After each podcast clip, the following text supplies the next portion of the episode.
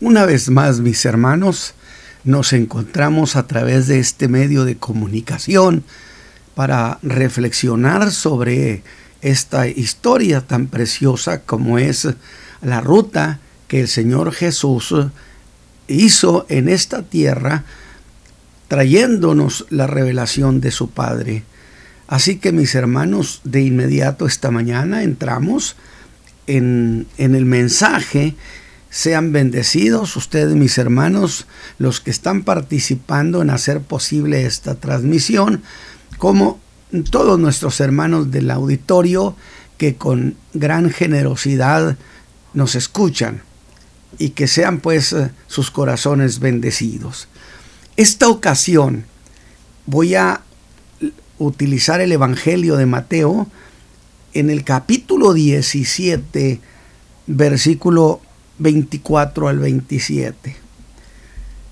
Dice, y como llegaron a Capernaum, es decir, venían del monte de la transfiguración, todo aquel acontecer que se da luego en, aquella aldea, disputas que tuvieron por el camino viniendo de, de esa región, y llegando a Capernaum, dice Mateo, vinieron a Pedro los que cobraban los dos dracmas y dijeron, ¿vuestro maestro no paga los dos dracmas? Y dice, sí. Y entrando él en casa, Jesús le habló antes diciendo, ¿qué te parece, Simón?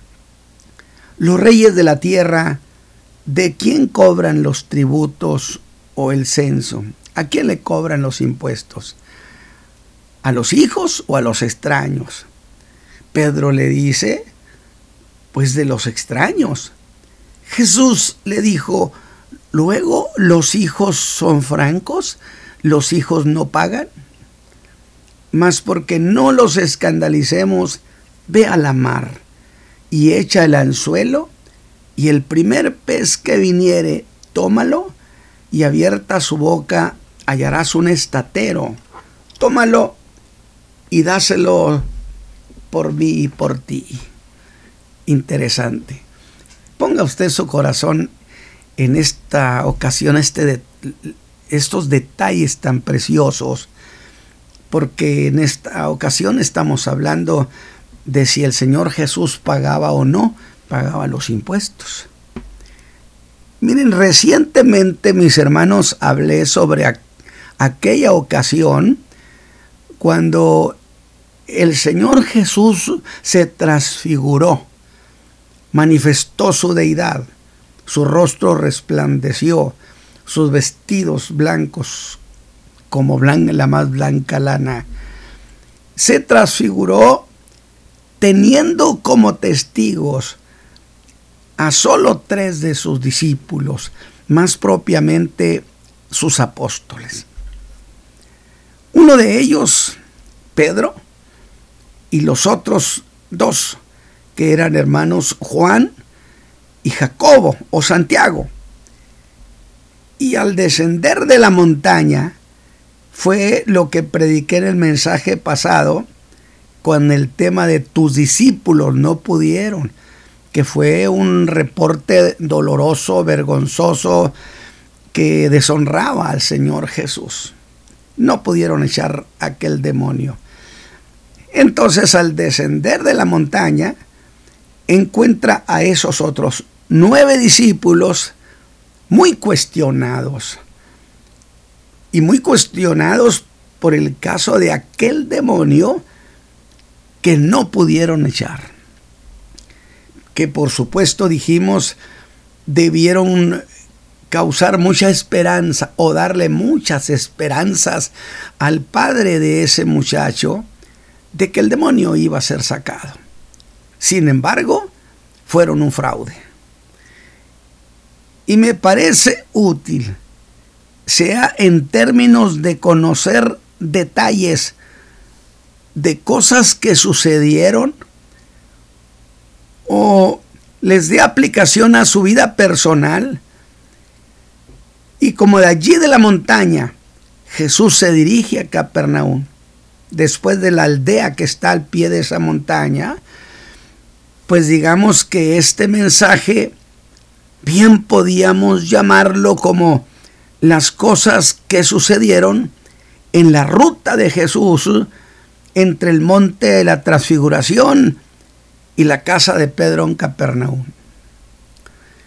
Y uno de los incidentes que no estoy predicando, no le he predicado, fue aquella violentísima discusión que se dio entre los discípulos sobre quién era mayor en el reino de los cielos.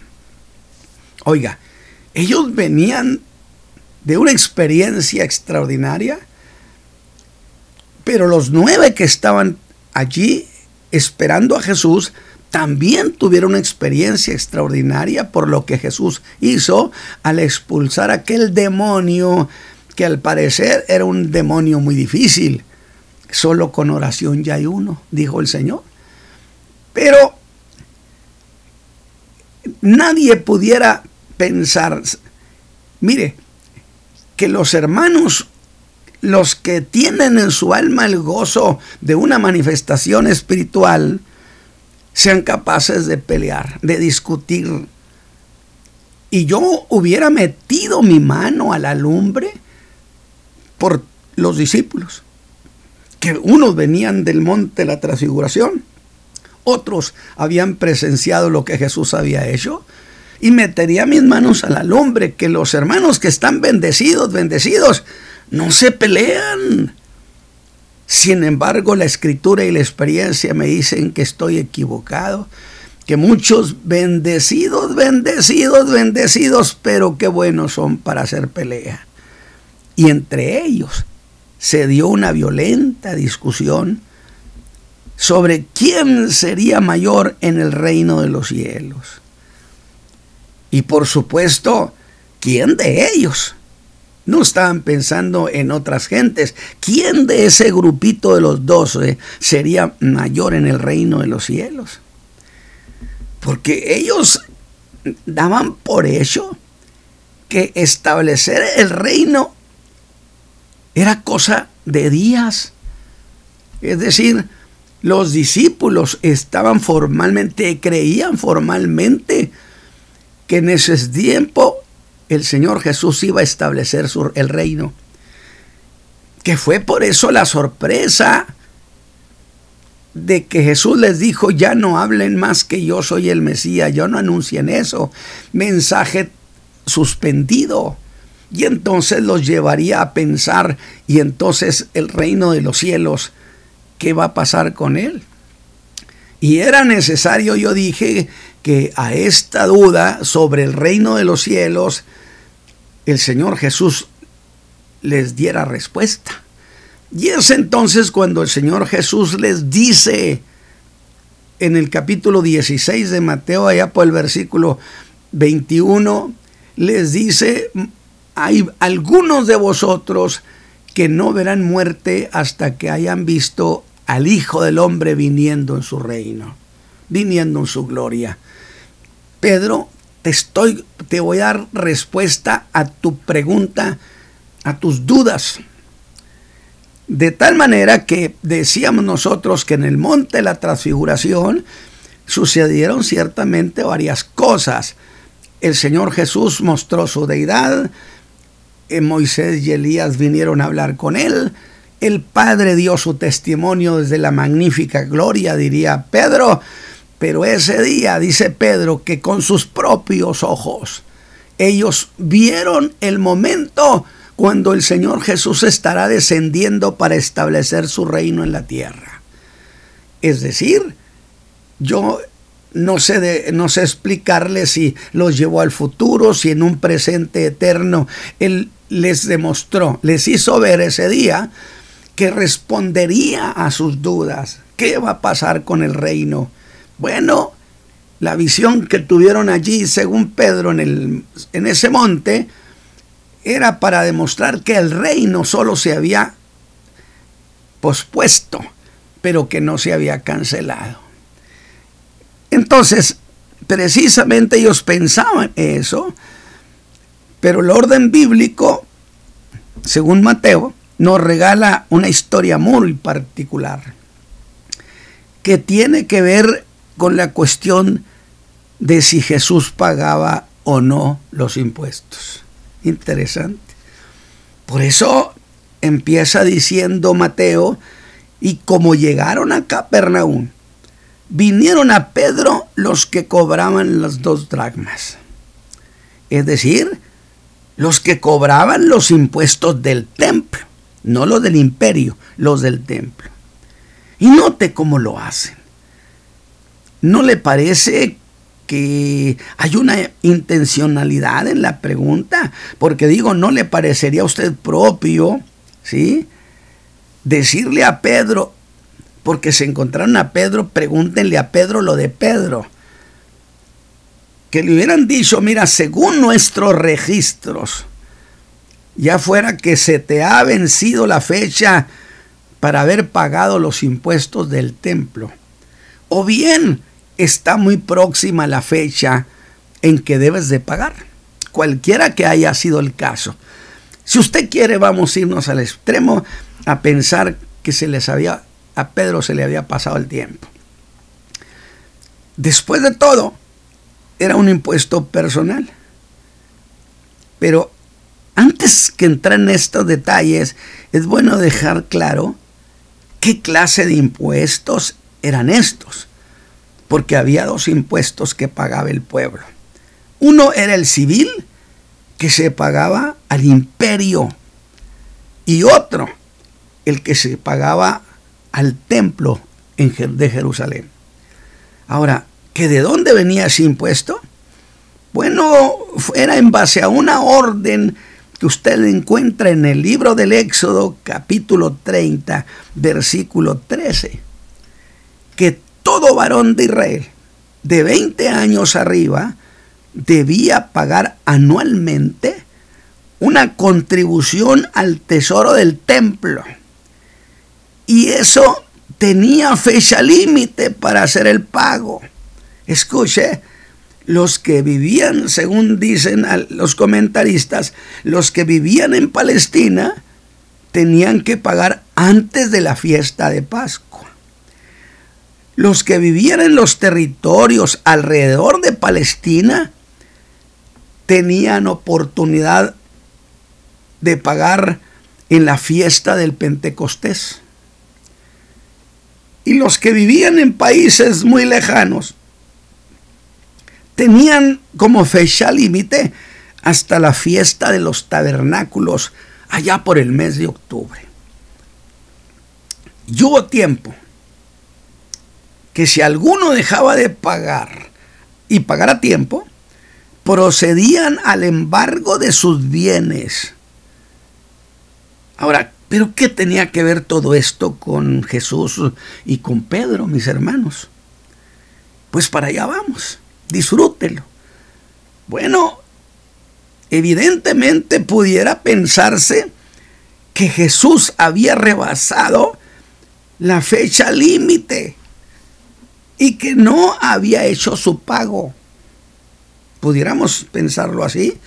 O bien, como dije, que era muy cercana la fecha de pago y era necesario que estuvieran al corriente. Ahora, ¿pero por qué había pasado esto? Bueno, pensemos. Él no había ido a lo que sería la segunda fiesta de Pascua porque en la primera que había ido, ya en su vida ministerial, había echado a los mercaderes. ¿Usted se acuerda de eso? La segunda Pascua no menciona que haya ido. Y en la tercera, que es cuando es crucificado, sí fue. Y volvió a sacarlos del templo. Ahora, escúcheme bien.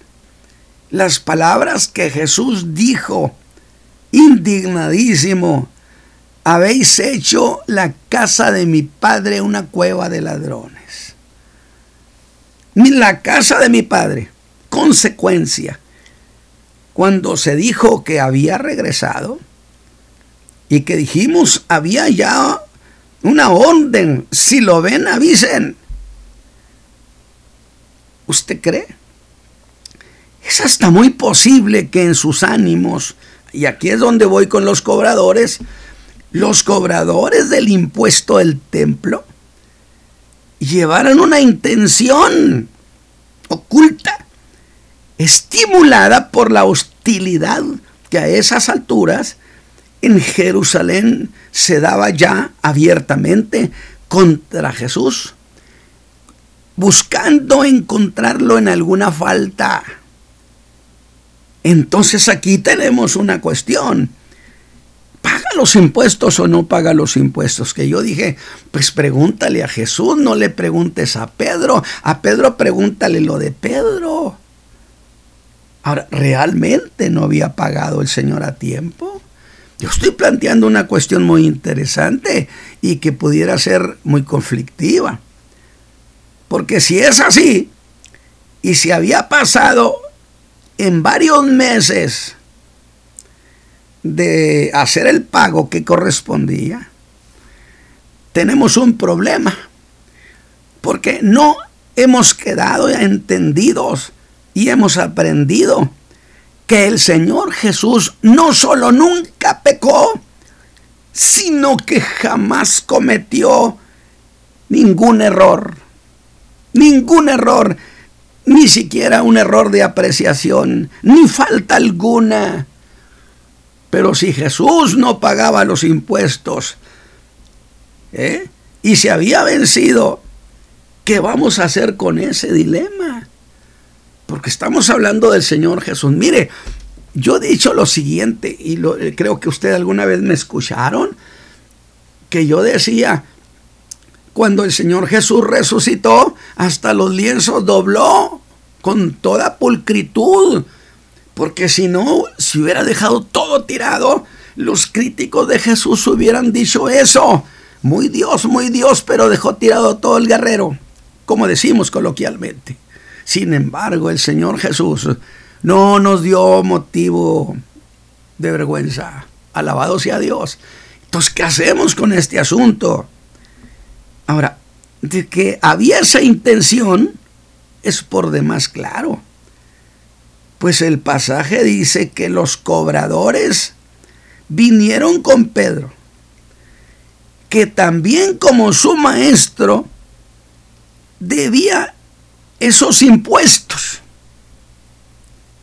Ahora, que no implica haber rebasado la fecha límite, pero que deja abierta la cuestión.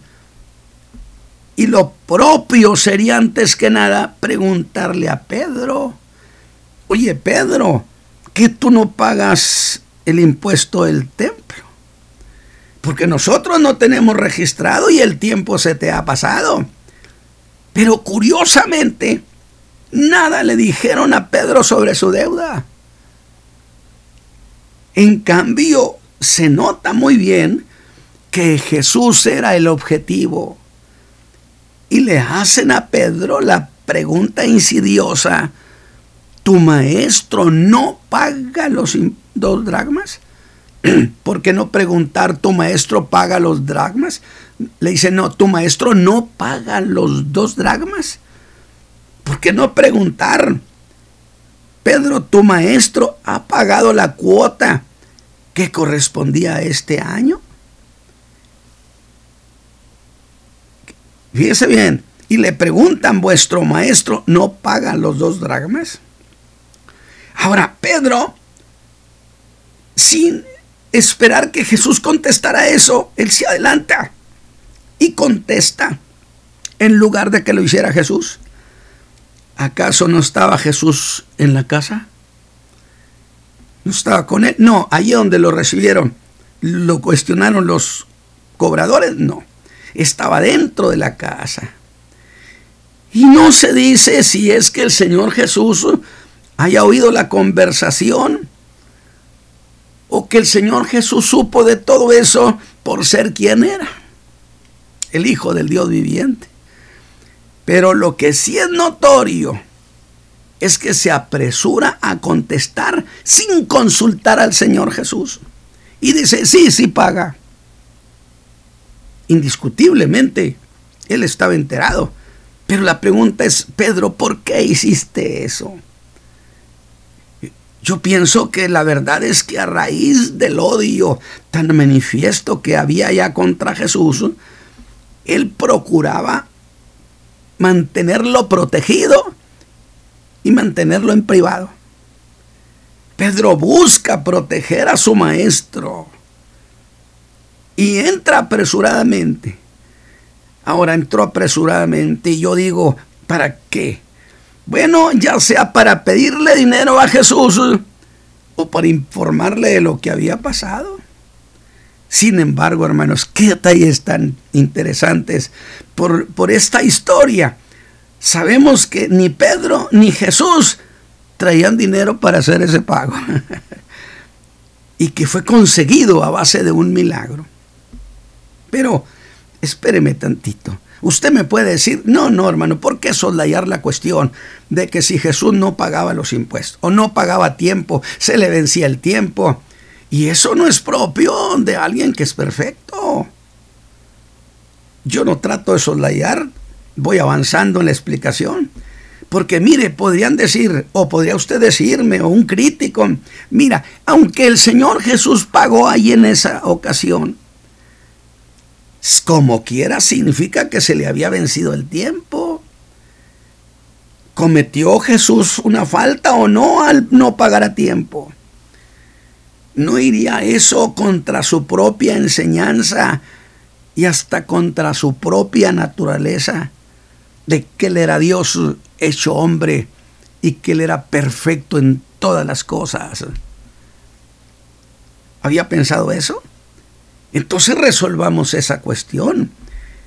Y creo que es la razón por la que antes que Pedro le dijera algo, el Señor se adelanta y aborda la cuestión de esos impuestos no pagados, porque de que no estaban pagados, no estaban pagados. Que si era extemporáneo, no lo sé, pero de que no estaban pagados, no estaban pagados. Y aún más, los había pagado antes. En realidad que sí, porque cuando hizo el pago solo pagó lo que se debía de ese año. Entonces quiere decir que sí estaban al corriente de los años anteriores. Usted me va a decir, sí, yo estoy de acuerdo, hermano Ramos, pero eso no responde de fondo la pregunta. ¿Cometió Jesús esa falta? Aunque usted me diga que los pagó allí, pero si estaban vencidos, ¿no fue una falla del Señor Jesús?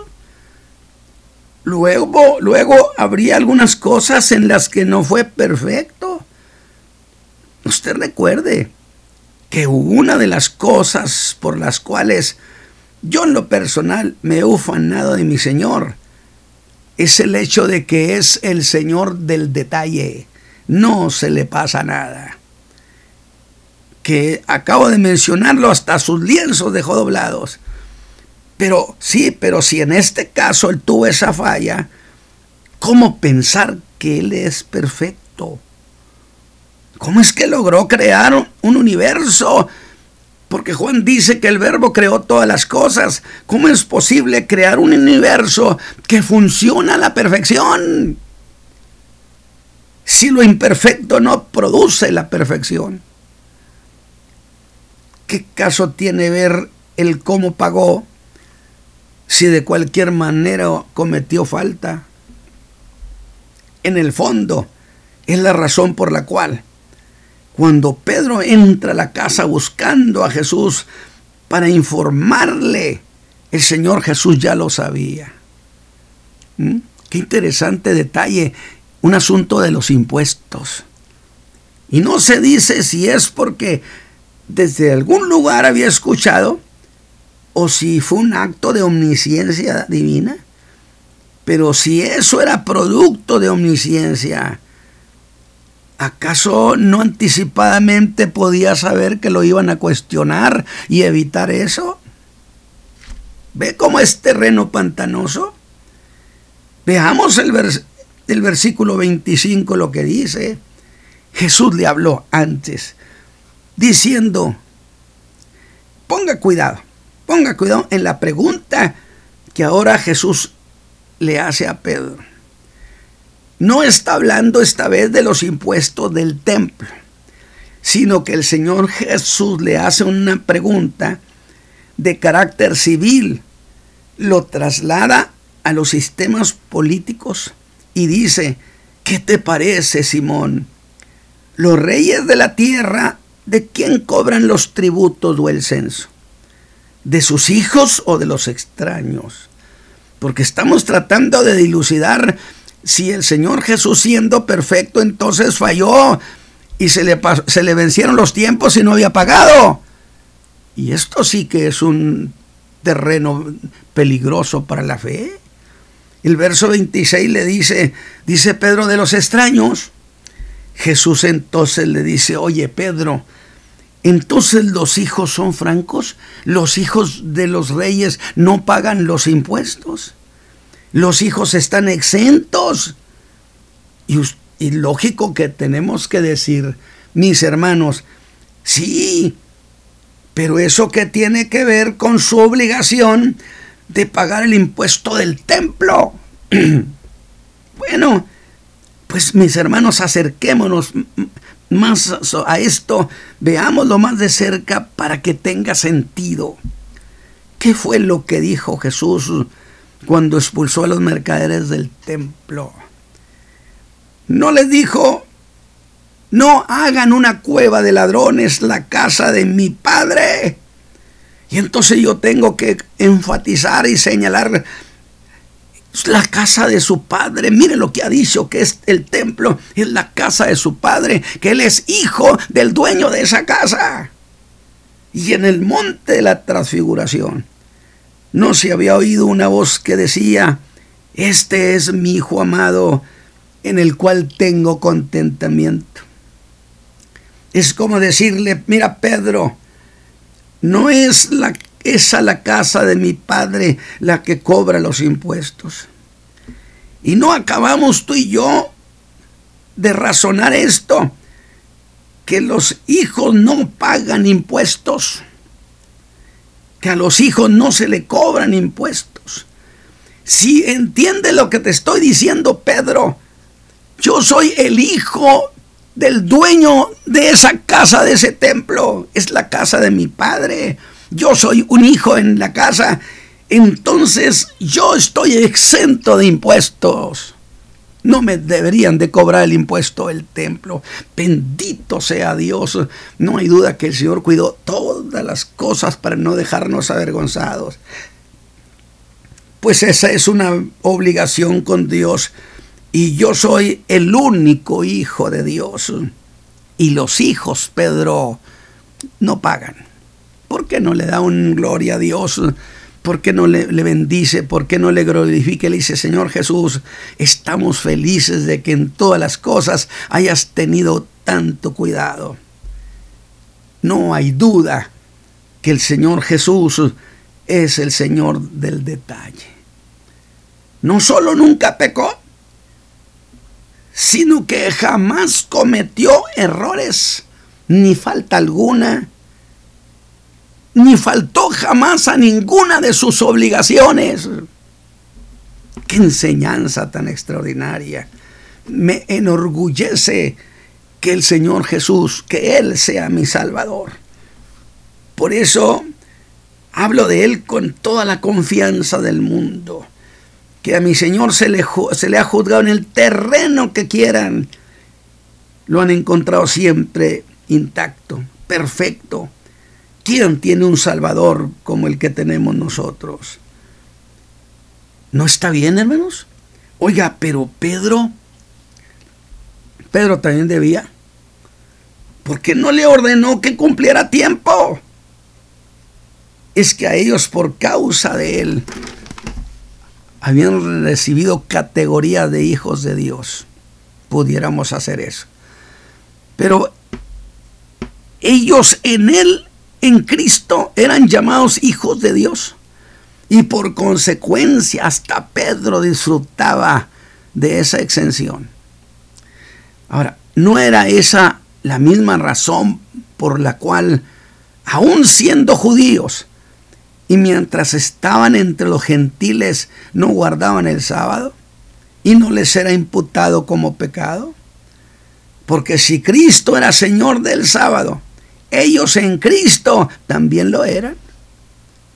Sin embargo, no vamos a disputar este punto. Sin embargo, aunque Él está exento, me refiero al Señor Jesús, pagará el impuesto para no ofender y para no causar un escándalo, como lo dijera Pablo en Corinto, sobre aquel problema que había de que algunos hermanos comían carne que se vendía en los mercados y que había sido sacrificada a los ídolos. Que Pablo diría, miren, el ídolo no es nada, para acabar pronto. Detrás de eso no hay nada. Yo voy a la carnicería, compro la carne, vengo, la guiso, oro por ella y me la como. Porque el ídolo no es nada. Pero, pero, si un hermano débil en la fe me va a ver que yo compro eso, él se va a sentir lesionado en su fe, en su corazón. Entonces, por causa de mi hermano, por esa ética, no compro y no me como la carne por no ofender a, mi hermano. ¿Qué le parece? ¿Qué sucedería si un hermano de esos debiluchos, dijo Pablo, me ve llegar al mercado donde está la comida sacrificada a los ídolos? Se perderá, dijo, versículo 13. Por lo cual si la comida es a mi hermano ocasión de caer, jamás comeré carne por no escandalizar a mi hermano por quien Cristo murió. Alabado sea Dios. Qué lección de ética cristiana. Y en el versículo 27 dice el Señor Jesús, le dice a Pedro, mas para que no escandalicemos. Aquellos cobradores no iban a entender esta cuestión que Jesús le está explicando a Pedro y armarían todo un escándalo. Y entonces le da una orden única. Toma un anzuelo y ve a pescar. Donde normalmente se usaba red y no anzuelo. Ahora, esto no tiene semejanza con otro milagro. No lo tiene. Es algo único. Nadie jamás había hecho eso. Pero esas son de las muchas sorpresas que el Señor Jesús tiene para los suyos. Echa el anzuelo y el primer pez que viniere, tómalo. No le dijo, echa el anzuelo y saca algún pez que traiga o se pudo haber tragado algún estero.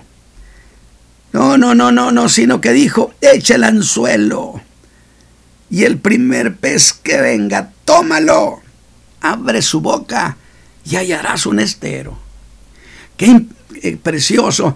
Es un acto de omnisciencia que el Señor Jesús diría, yo conozco que un pescadito se tragó una moneda de alguien que iba en la mar y se le cayó se le perdió su moneda, conozco al pescadito que hizo eso y lo trae todavía y le voy a ordenar que vaya y se ganche en el anzuelo de Pedro. Alabado sea Dios.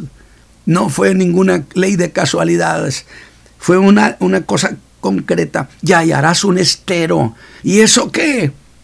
Pues que un estero son cuatro dragmas. ¿Mm? Y si Jesús debía dos dragmas y Pedro dos dragmas, ¿cuántas eran? Eran cuatro y el estatero eran cuatro. Maravilloso. Echa el anzuelo, Pedro. Y el primer pez que viniere, tómalo. Y abierta su boca hallarás un estatero. Tómalo y dáselos por mí y por ti. Pero eso no es todo es cierto que él estaba exento, ¿sí? Y que no tenía obligación. Pero vea al Señor del detalle. Pedro, trae un estatero ese pez. ¿Y eso qué? Son dos dramas míos y dos tuyos son cuatro. Y eso es lo que vale un estatero.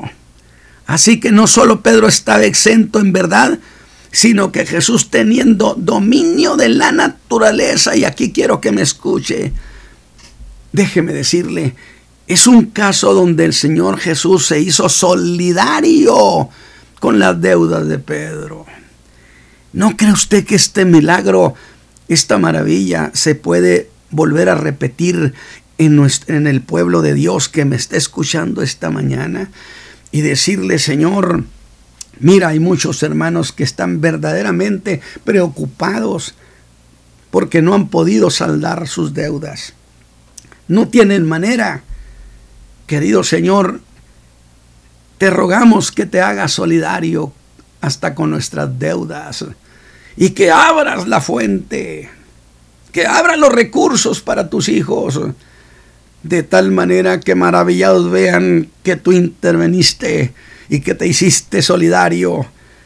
Padre eterno, glorifica a tu Hijo Jesús, quien nos ha regalado estas historias que sabemos que sí se repiten con nosotros porque Jesús es el mismo ayer, hoy y por los siglos. Padre eterno, yo te ruego, Señor, que esta historia que he narrado no sea nada más algo para contarlo como, como mera palabrería, sino que yo soy consciente que cuando se enseñan las palabras y las obras de tu Hijo amado, siempre se convierten en realidades para los que las escuchan con cariño, con amor, con expectación.